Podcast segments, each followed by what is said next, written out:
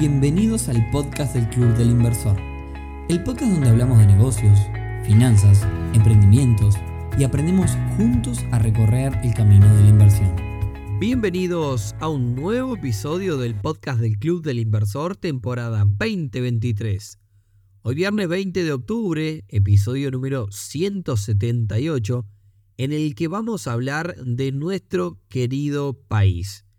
Si nos remontamos a los hechos, hemos realizado episodios de la situación en Argentina varias veces, ya que nos da siempre material para hablar, pero hace mucho tiempo que no hablamos de nuestro país y cómo nos posicionamos ante la región. Pero antes de arrancar, y por si es la primera vez que escuchás este podcast, mi nombre es Nicolás y junto a mi socio Rodrigo llevamos adelante una comunidad de pares alrededor de las inversiones, para que puedas aprender, para que puedas consultar referencias y encontrar gente en la misma sintonía. Así que si querés saber más, te esperamos en clubdelinversor.uy. Antes de ir al tema del día de hoy, eh, quisiera agradecer a la gente de, todo el litoral. Eh, de hecho, estoy en Salto en este momento grabando este episodio. Eh, estamos a viernes de madrugada, son las 2 de la mañana. Terminamos hace un ratito el evento aquí. muchísima gente se sumó, siempre con la mejor onda. Salieron un montón de charlas súper interesantes. Así que gracias a toda la gente del litoral y, como siempre, gracias a Ande, que apoya toda esta gira por, por el resto del país. Y gracias también a Aje, que ha sido un gran compañero en esta, en esta gira. Y bueno, hoy fue la penúltima instancia de esta gira por todo el interior de nuestro país. Nos queda solamente Durazno en noviembre, así que en breve, cuando tengamos fecha, vamos a estar anunciando la última parada de la gira 2023. Y ahora sí vamos al tema del día de hoy, para el cual estuve repasando diferentes noticias. Me puse a hacer una ensalada de, de cosas que encontré sobre nuestro país, datos y demás. Y bueno, nada, está, está bastante interesante. Sobre todo en noticias en cuanto a la situación financiera, en cuanto a la imagen frente al mundo y al, estatus político de nuestro país. Hace un tiempo, hablando de esto, hacíamos un episodio donde repasamos la importancia de convertirnos como un destino para las empresas tecnológicas que han decidido invertir y establecerse en Uruguay. Por tanto, si hablamos de Uruguay y la región, no podemos dejar de lado algunos titulares como este textual que les voy a leer que dice, Uruguay es el país con mayor estabilidad de Latinoamérica. Y es que sí, si repasamos el mapa de la región, creo que esto ya lo habíamos hablado, pero bueno, haciendo un repaso rápido, Chile ha tenido varios estallidos sociales relativamente recientes. Ecuador se vio envuelto en un problema eh, enorme con el narcotráfico, incluso terminó con, con el asesinato de un candidato a la presidencia. Colombia también en 2021 sufrió graves incidentes por una reforma impulsada por el gobierno. Perú ha tenido seis presidentes en los últimos cuatro años. Bolivia tuvo problemas similares a los de Perú, con renuncias de presidentes, denuncias de saboteos en las elecciones. Brasil fue muy discutida la sucesión entre Bolsonaro y Lula. Argentina, bueno, hemos hablado un montón, es Argentina. Y de Venezuela, bueno, mejor ni hablar.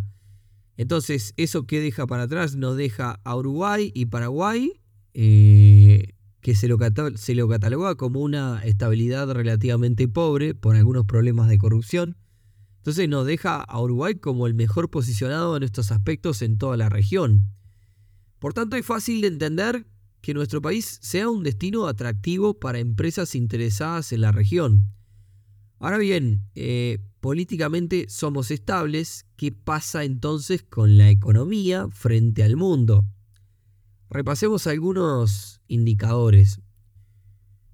Uruguay es el país con el Producto Bruto Interno per cápita más grande de Latinoamérica, seguido de Chile y luego de Argentina, pero le saca bastante diferencia a los otros dos perseguidores. Esto quiere decir que los ingresos del país respecto a su población son los más significativos de la región. Por otra parte, según un estudio del Banco Mundial, la clase media uruguaya es la más grande de toda la Latinoamérica, siendo un 60% de toda la población. Y si hablamos de ingresos, podemos darle una mirada a un índice muy particular, este, del que no hablamos en redes, pero tenía pensado hacer algún video, que se llama el índice iPhone, que lo que dice es, calcula cuántos días tenés que trabajar en cada uno de los países para comprar el último modelo del teléfono de Apple. Y en Uruguay una persona promedio debe trabajar 42 días para poder comprarlo, siendo así también el mejor de Latinoamérica en Brasil, por ejemplo, una persona promedio tiene que trabajar 74 días, 74 días para llevarse el iPhone 14. Todavía no está calculado con el 15. Y en Argentina más de 180 días. Siguiendo con algunos números, en 2022 la economía creció casi un 5%. En este 2023 hubo un pequeño retroceso debido a la enorme sequía pero se espera que se recupere el ritmo en el año que viene, en 2024. En cuanto a niveles de, pobreza, también estamos incluso por encima de los niveles pre-pandemia. Si nos vamos a un mundo que nos gusta más, como es el de las inversiones, hay un indicador que se llama el riesgo país, que es un indicador que te dice cuánto riesgo estás asumiendo al invertir en determinado país. En este momento Uruguay tiene un riesgo país de 122 puntos, también siendo el más bajo de la región. Y comparando con otros países tenemos a Perú en 174, Brasil arriba de 250 y eh, Argentina ya está por, bastante por encima de los 2000.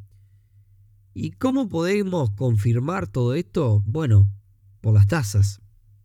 Estamos todos de acuerdo que a menor tasa, menor riesgo. Entonces, solo basta con hacer un repaso y observar las tasas que están pagando los bonos uruguayos, prestarle plata a Uruguay. ¿Cuánto, cuánto te paga prestarle plata a Uruguay? Bueno, un bono del Tesoro de Estados Unidos, que se considera la economía más importante del mundo, hoy paga un poquito menos de 5%. Hay emisiones de Uruguay cercanas al 6%. Entonces, en definitiva, somos solo un poquito más riesgosos que la economía más fuerte del mundo. O sea que estamos bastante bien en ese sentido. Estamos bien catalogados para, para cómo nos ven desde el exterior. Ahora bien, bueno, no es un episodio para hablar todo de, cosas buenas y de flores, ¿no? No son todas buenas. La realidad es que Uruguay es un país muy caro, todos los que vivimos acá lo sabemos, de hecho es el más caro de Latinoamérica. Recientemente hablamos en las redes, en Instagram, hicimos un video sobre el índice Big Mac.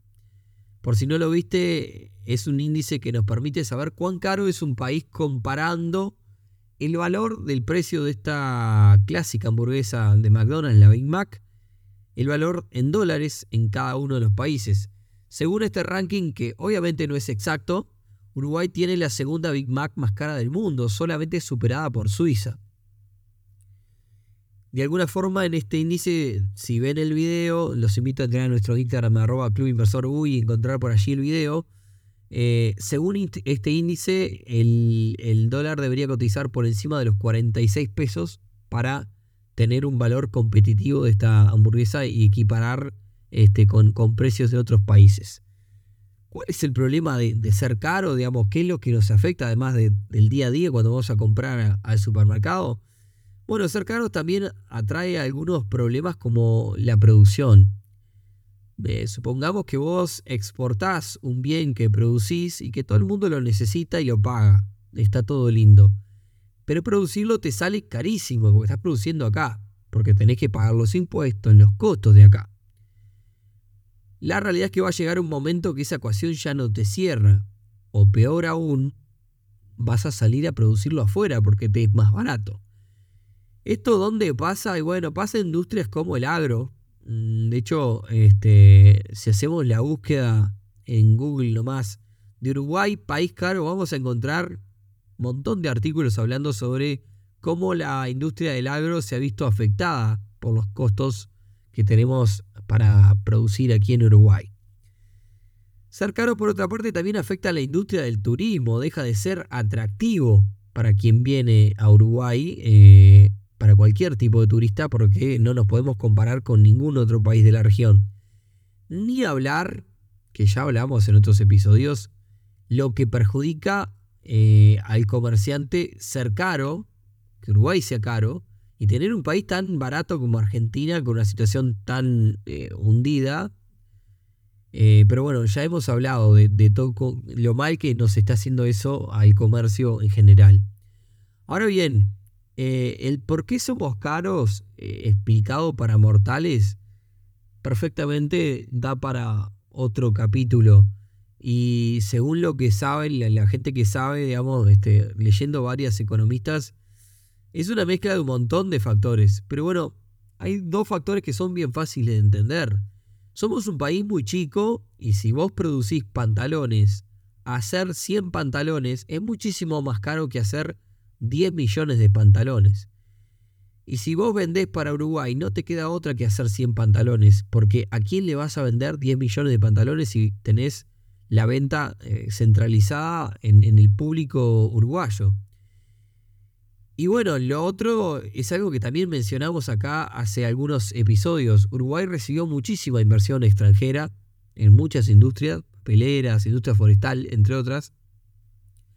Y eso hizo que se llenara de dólares el mercado. Y cuando hay muchos dólares, ¿qué es lo que pasa? Cuando hay demasiado de algo, ese algo pierde el precio, baja su precio. Entonces el dólar se planchó. Con un dólar bajo, entre comillas, quienes venden para afuera y cobran en dólares, no pueden hacer demasiado a la hora de tener que pagar costos acá en pesos. Porque si vos vendes para afuera y el dólar está a 39, no es lo mismo que si vendes para afuera y el dólar está a 50, porque en los mismos 10 mil dólares que recibiste para afuera puedes hacer muchísimo más con el dólar a 50 porque podés pagar más cosas. En definitiva, el sector exportador es el que se ve más perjudicado por un dólar planchado. Y bueno, para ir cerrando, hablemos también de lo que es la inflación. Venimos, veníamos de otros años de inflaciones cercanas al 10% y en estos tiempos andamos bastante más abajo. Recién leía el dato de este año 2023, la inflación acumulada al momento es de 4,2%, Creo que es un dato bastante alentador referido a, lo que es la estabilidad. Por otra parte, también es cierto que hay buenos números de inflación en toda la región. Por ejemplo, tenemos a un Ecuador dolarizado con un 2,5 anual, tenemos a Bolivia con un 4, Brasil, Paraguay y Perú en el entorno del 5, Uruguay un poquito más arriba y en líneas generales va bien, exceptuando determinados casos claramente como el de Argentina o el de Venezuela. Así que, concluyendo, tenemos un país políticamente estable, con los ingresos per cápita más grandes de la región y con muy buenos indicadores macroeconómicos. ¿Qué lectura tenemos que hacer de esto? Bueno, en primer lugar, es, el, es un buen país, un buen lugar para pensar en proyectos a largo plazo. Eh, ustedes imagínense otro caso donde tenés inestabilidad. ¿Qué planificación vas a hacer a 10 y a 15 años cuando no, el país mismo no te puede dar una seguridad de que su sistema democrático sobreviva? Entonces es un buen momento para cuanto, en cuanto a proyectos y negocios. Por otra parte, y como hay una parte de la población a que le va bien y otra que no, como todos lados, los que sí les va bien y los que pueden están invirtiendo y eso es muy bueno.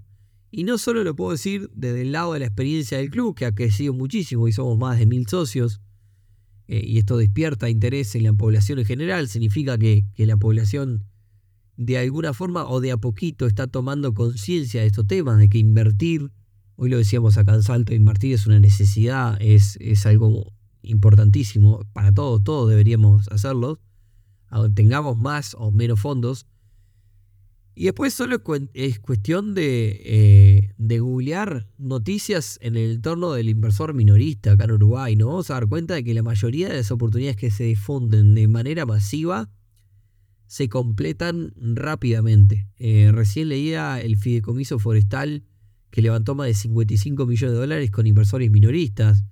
También me encontré con noticia de que uruguayos en los últimos meses han invertido más de 2 millones de dólares en inmuebles en Estados Unidos. Y ustedes pensarán, 2 millones de dólares en inmuebles en Estados Unidos no es nada. Cierto, no es nada. Pero si te digo que son tickets de menos de 5 mil dólares, estamos hablando de un montón de personas. Entonces, es un gran momento para levantar grandes proyectos con inversores. Así que los animo a seguir acercándose a este mundo de las inversiones. Así tenés esa persona conocida que, bueno, este, todavía no, no, no entiende o no se anima a este mundo, eh, a de alguna forma ayudar a evangelizar, no porque nos ayude al club inversor, sino que ayuda al ecosistema en general. Y cuanto mejor le vaya a todo el mundo, eh, mejor te va a ir a vos. Cuanto mejor le va a lo que te rodean, mejor te va a ir a vos, porque son tus proveedores, tus clientes, tus socios, las personas que te rodean son las que también este, te potencian en lo económico y en cuanto a negocios.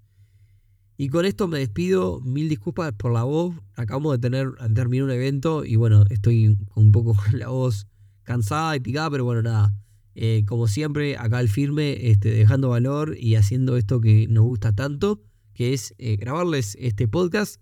Así que bueno, nos encontramos, nos escuchamos entonces la semana que viene en un nuevo episodio del podcast del Club del Inversor. Así que tengan un gran fin de semana para todos. Chau, chau.